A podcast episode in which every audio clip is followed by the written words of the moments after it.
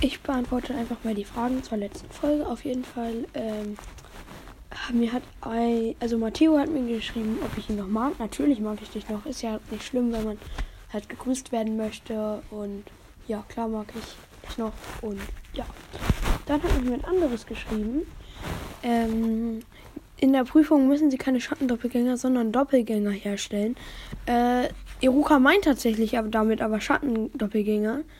Und ja, sie müssen zwar nur einen Doppelgänger herstellen, aber trotzdem äh, in Konoha verwendet man jetzt Doppelgänger, Schattendoppelgänger wie in Kirigakure die Wasserdoppelgänger.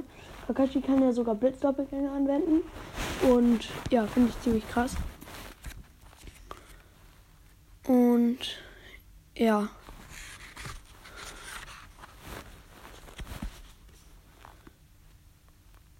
Genau. Also sie müssen halt schon noch Doppelgänger anwenden und deswegen ist es einfach ein Jutsu Shonen Niveau und ja, genau. Und danke an alle anderen, die, die, äh, die Feedback zur letzten Folge da gelassen haben.